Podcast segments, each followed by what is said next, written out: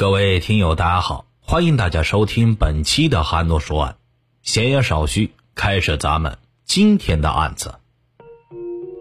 二零一三年十二月六日下午，一对正在河边照相的情侣突然发现，在武汉景观湖中央，离湖边约四五十米的湖面上，漂浮着一个白色的物体。刚开始，他们以为是哪位醉汉向湖中心抛的一个废弃的充气娃娃，就立即找来正在岸边巡逻的保安队员一同查看。远处看漂浮物体，类似商场里的模特，没有手臂，背部和臂部都在上面。这个白色漂浮物当时距离湖边还有一段距离，大家无法明确到底是什么物品。几分钟后。当他们从另一个方向再仔细查看时，不禁吓了一身冷汗。湖面缓缓飘过来的白色物体，竟然是一具尸体。从未见过此情况的保安队长和同事顿时吓得魂飞魄散，半晌才明白，他们看见的是一具人的尸体。于是，保安队长迅速拨打幺幺零报警，民警立即赶赴现场。将尸体打捞起来，发现是一个人的上身的躯干，内脏全部被挖空，只剩下躯干，头部也没有了。经过法医勘验，死者为男性，除了双腿穿着两层袜子外，身上无任何衣物包裹。民警初步判断，此男子身高一米六五左右，身强体壮。从死者的皮肤组织和一些体表特征。民警推断，死者年纪应该在四十五岁左右。通过死者脚上穿的两双袜子，法医经过初步勘验，这个男子身上几处部位的伤痕，分析出嫌疑人作案用的应该是菜刀、水果刀之类的工具。根据尸体腐烂程度，法医初步分析出该男子具体死亡时间为一周左右。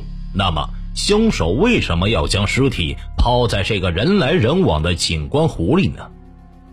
通过仔细勘查，民警似乎也发现了解这个谜题的重要线索。因为案发日期是十二月六日，正值冬天，大家都穿着很厚的衣服。此时水的温度是非常低的，而且湖面比较大。根据以往办案经验得出，尸体在这种水温下。一般需要一个星期的时间才能漂浮起来，再结合死者头部缺失以及胸腹腔里的内脏没有了，没有形成一个闭合的囊，因此民警推断死者的死亡时间应该不止一个星期，应该还要往前推两三天左右。两周前，此男子遭遇不测，凶手将尸体分尸扔至景观湖里。现场勘验分析的结果让侦查员立刻意识到，这是一起恶劣性质的凶杀案。民警分析，景观湖应该是第二现场，第一现场应该就在附近不远处，并且坚信受害人应该就是辖区的人员。警方没有从被害男子身上找到任何能够证明他身份的物品，此男子从何处而来，不得而知。这究竟是一桩因何引发的凶杀案呢？警方迫切想知道凶手作案的第一现场究竟在哪里。死者遭遇不测后，他的身体其他部分又被凶手抛至何方呢？寂静的景观湖面让惨烈的现场显得更加触目惊心。凶手是什么人？数天前究竟发生了什么事情？会导致这名男子被人如此残害。案件发生的二零一四年元旦前夕，面对这些无死者身份、无作案现场、无抛尸位置、无具体死亡时间的四无案件，每位办案民警的心里都承受着巨大的压力。民警最终确定侦破案件的方向是一对死者脚上叠穿的两双袜子的线索，一挖到底。同时，想方设法找出死者的来源。民警一方面印制数份悬赏通告，在辖区，尤其是景观湖周边进行全面张贴。更为重要的是，为加强对中心现场周边二百四十七个单位以及五十六栋楼房的走访调查，争取最大程度在抛尸现场找到目击证人和一些可利用的破案线索。就在警方分析研判嫌疑人为何选择抛尸景观湖的同时，民警展开了分析会。光湖软件园是开发区下面的一个企业，地处繁华市区。景观湖地处软件园的正中心，它是一个正方形，长度有四五十米长。在景观湖周边有三百多家公司在这里办公。景观湖离马路比较远，那么从外面过来抛尸的可能性就很小了。景观湖周边全是企业，而这里的保安工作做得不错，监控设施也比较完善。软件园里分 A。B、C、D、E、F 六个区域，六个园区内的路口，二十四个小时都有保安值班巡演。在园区通往马路的地方，每个进出口都安装有监控视频。如果说嫌疑人做完案选择到这个地方来抛尸的话，有很大的风险性。软件园占地一千二百多亩，周边公司众多。白天来往人员频繁，想要抛尸于园区的景观湖中而不为人知晓，只有一种可能性：嫌疑人选择夜间抛尸的可能性较大。假设犯罪嫌疑人若在夜间抛尸到此，必须借助交通工具，从甲地出发到乙地抛尸的话，他一定要有一个包装物。嫌疑人不可能把赤裸裸的尸块放在车上。为此，民警首先确定了一条侦查方向，以方圆五公里范围为半径，以园区景观湖为中心，重点查询一周以前夜间进出软件园区的一切可疑车辆。抱着一线希望，侦查员调取案发一周以前软件园区景观湖周边六个进出口所有监控视频资料，一一查看，结果却毫无线索。案情似乎一下子进入了死胡同。软件园里的每一个公司都有自己的门，可以进入园区中间的景观湖。嫌疑人应该是在附近作案以后，他应该在附近有一个固定的场所，便于分尸。民警初步判断，凶手应该就是在软件园区里。凶手就地取材，这样把他尸抛了，他比较方便。分尸现场与抛尸现场距离应该不远。技术民警也根据第二次现场勘查提出了新的看法，他们认为凶手不是外来作案窜入此地的抛尸，而是湖周边人员作案就近抛尸于湖里。既然凶手有很大可能就是附近的人，那么他应该对这些地形比较熟悉。很有可能他正在抛尸的时候，刚好有人路过，顺手就把其他尸块扔进了湖里了。那么湖里就应该还有其他的尸块以及物品。这个提议让民警很是兴奋，同时也为他们尽快找出犯罪嫌疑人踪影提供了极大的启发。二零一三年十二月七日，民警对中心现场抛尸的景观湖进行抽干湖水的工作。在景观湖这个区域里仔细寻找其他的物证。从十二月七日晚上开始，打捞人员日夜加班，对景观湖进行湖水抽排工作，全力查找其余尸块。功夫不负有心人，十二月八日早上，民警在湖底发现了一个头颅；九号早上发现了两个上肢。除此之外，民警还发现了一把锤子。锤子的出现和景观湖东南角发现的无头男尸吻合，景观湖周边是凶手作案的第一现场，成为确认的事实。但是最为关键的环节，凶手具体的抛尸地点在景观湖哪个方位？再则，正是为警方需要搞清楚的问题。侦查员沿着整个湖边不同几个方位做了一个测试方向的试验。嫌疑人抛尸不可能用船抛尸，肯定是在岸边将尸块丢到水里去的。那么尸块很有可能是漂浮过来的。根据气象局的风向，民警了解到，当时尸块往西南角漂流是与风向一致的。当时正是刮的西北风，侦查员根据侦查经验判断，抛尸现场东南角发现的男尸是从西北角飘过来的可能性要大一些。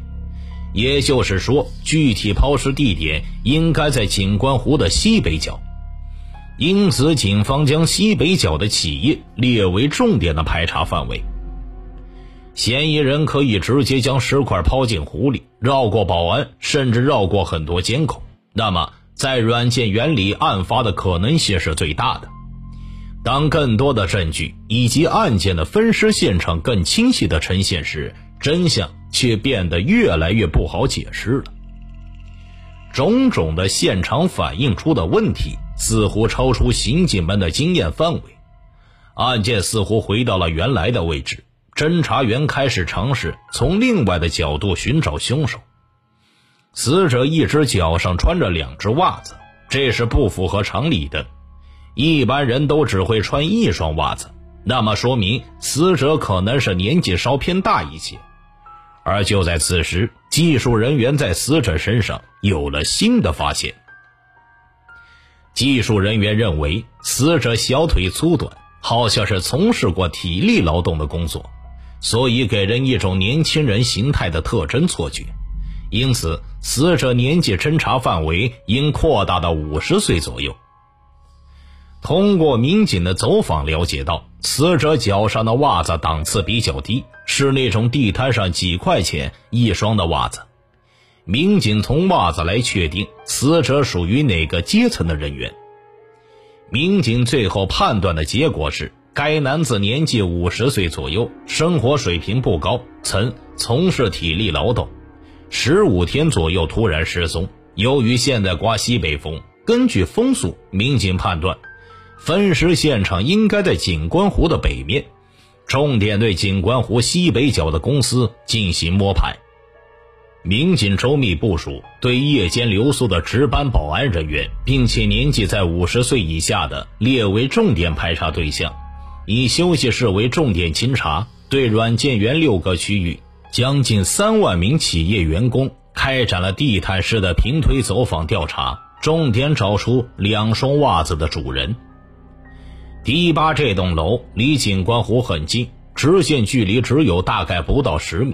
迪八这栋楼注册公司有九家，加上一家属于迪八的物业公司，总共有十家企业。民警分别对九家公司进行走访调查后，并没有发现任何的异常。当民警来到最后一栋楼的办公单位，也就是该楼的物业公司走访时，物业公司的经理杨经理。提供了一条让民警百思不得其解的信息：该公司保安员梅忠于十一月十四日夜班之后一直未到宿舍以及公司，没人知道他的去向。过了两天后，梅忠在十一月十六号发了一条短信给杨经理。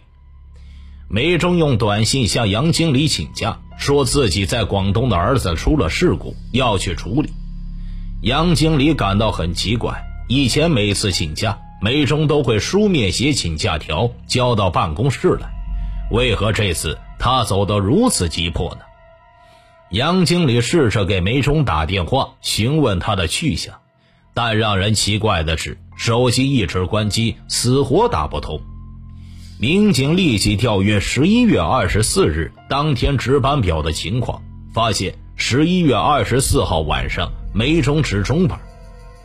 十一月二十四号晚上十一点钟，梅忠下班以后，和梅忠进行交接班的当晚夜班就是保安队长杨泽。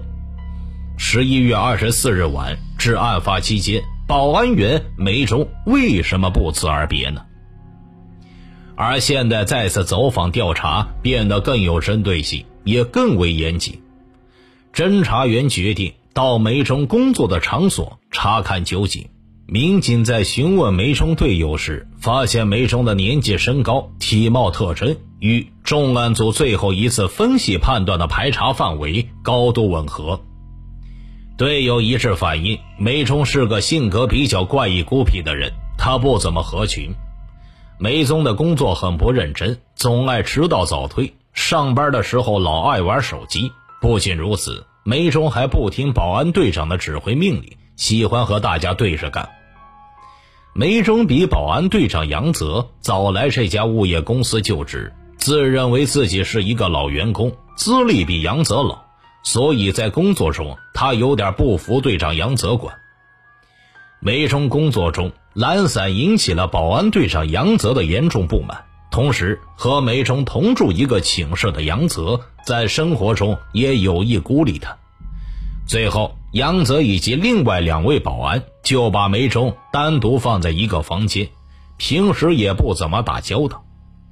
在走访中，和梅忠同住一个寝室的保安员反映，梅忠与该公司保安队长杨泽因工作矛盾一直存有积怨，曾因为生活琐事发生争执，继而发生了打斗。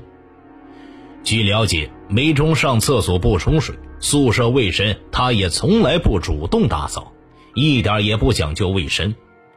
保安员反映，自从梅生不见踪影后，队长杨泽的酒量猛涨，屋子里边几十个空瓶子就是杨泽最近所喝的成绩。为了印证室友的说法，民警决定到梅生的寝室一探究竟。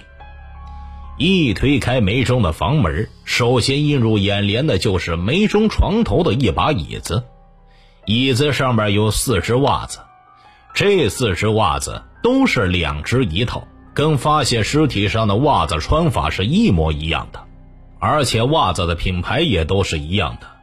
民警强按下心中的激动，不动声色地向室友打听梅中的生活习惯，得知梅宗从农村大山里边而来。多年从事体力劳动，使他患上了轻度的类风湿关节炎，所以冬天特别怕冷。值班的时候经常穿两双袜子。为了进一步的判断保安队长杨泽和此案的关系，同时弄清楚两双袜子的主人是否就是梅州，民警立即前往第八栋进行排查，对杨泽进行了重点的调查。经发现，杨泽是一个有过前科的人。出狱以后，进入到这家保安公司。杨经理看他身体比较健壮，而且做事认真扎实，于是任命他当保安队长。为了快速将案子查个水落石出，民警决定对杨泽进行走访调查。面对询问，杨泽显得十分平静。民警问杨泽：“你和梅忠的关系怎么样？”杨泽一听到这个问题。感到很反常，立即不加思索的回答：“啊，我们关系还可以啊。”这个回答引起了民警的警觉，民警又继续追问：“你作为保安队长，既然梅忠要走，他首先要做的事情就是要跟你请假。那么他跟你请过假吗？”杨泽也完全脱口而出：“啊，他没跟我请假呀。”针对民警提出的两个很平常的问题。保安队长杨泽为什么要撒谎呢？他似乎是在掩盖什么不可告人的秘密。侦查员立即调取了十一月二十四日当晚公司值班大楼的保安室的视频查看。奇怪的是，侦查员没有找到梅忠下班后那个时间段的监控，但是在当晚十点五十八分，这栋楼另一处监控探头拍到有一名男子走进了楼里的监控室里。杨经理告诉民警，这个男子就是保安队长杨泽。当晚是他接梅忠的班，他是值的夜班。值夜班的保安队长杨泽为什么不在他的岗位上？他到监控室里干什么呢？正当侦查员沿着监控探头一探究竟的时候，当晚监控视频里那段时间的监控突然中断了，再次出现了监控。就是第二天早上的画面。二十四日晚上十一点到二十五日早上七点，正是保安队长杨泽值夜班的时间。八个小时的视频到哪里去了？这个监控探头是二十四个小时不间断的运行，为什么恰巧那个时间段的视频会突然没有了呢？种种迹象表明，死者就是保安员梅忠，保安队长杨泽有杀害梅中的重大嫌疑。至此，案件取得关键性的突破。二零一三年十二月九日凌晨，在发现景观湖里的尸体六个小时后，犯罪嫌疑人杨泽在一居民楼落网。他很快交代了自己在公司保洁室内与梅中因工作纠纷产生冲突，杀害梅中并分尸抛至景观湖里的犯罪事实。根据犯罪嫌疑人杨泽供述，在他的眼里，梅中就是一个乡巴佬。杨泽经常用此话刺激梅中，因为梅中出生在大山的农村，生活习惯还是沿用农村的老传统。不太注意小节，也不善于与人沟通。工作中、生活中，梅中从始至终都和队长杨泽对着干。二零一三年十月份左右的时候，梅中有一次上厕所没有将厕所冲干净，保安队长杨泽就让梅中把厕所冲洗干净，但是梅中不听杨泽的话，于是两人就发生了冲突。因为杨泽人高马大，身体健壮，梅中就被杨泽打伤了。后来，梅中请假到医院进行了治疗，医药费花了将近两千块。不甘受辱的梅中一定要讨个说法。他时常对队友讲要告杨泽，要杨泽以坐牢而付出代价。后来呀，经公司杨经理调解，杨泽赔偿梅中的医药费。但最后的结果是，杨泽以白酒请客而息事宁人。梅中虽然吃了杨泽这顿饭，但没有讨到医药费。不依不饶的梅中心不甘情不愿，只好接受眼前的现实。但从此两人形同陌路，关系变得日渐紧张。二零一三年十一月二十四日晚，杨泽来到公司与梅中进行交接班。因为梅中准备提前二十分钟下班换衣服，看着梅中又不守规矩，心中有气的杨泽对着梅中吼了几句。没想到这一下彻底惹恼了梅中，早就像想到上次伤口的梅忠与杨泽激烈的争吵起来，继而两人发生了肢体冲突。上次因身材矮小吃亏的梅忠，此时掏出随身所带的匕首刺向杨泽。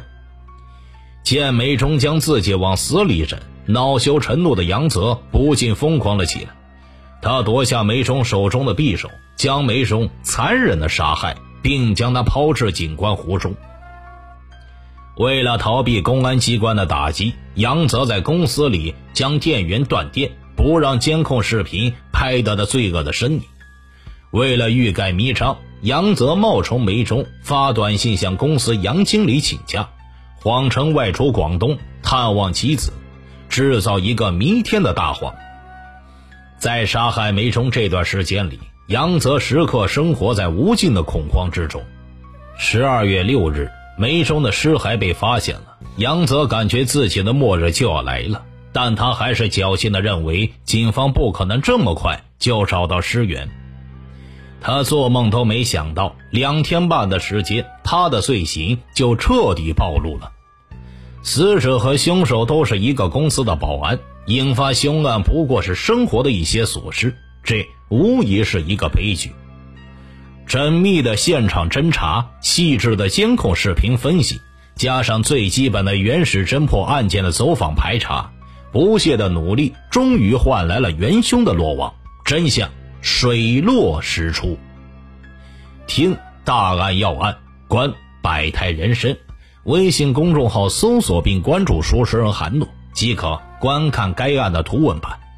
好了，该案子就给大家讲完了，欢迎转发、订阅、留言。我是说书人韩诺，咱们下期再见。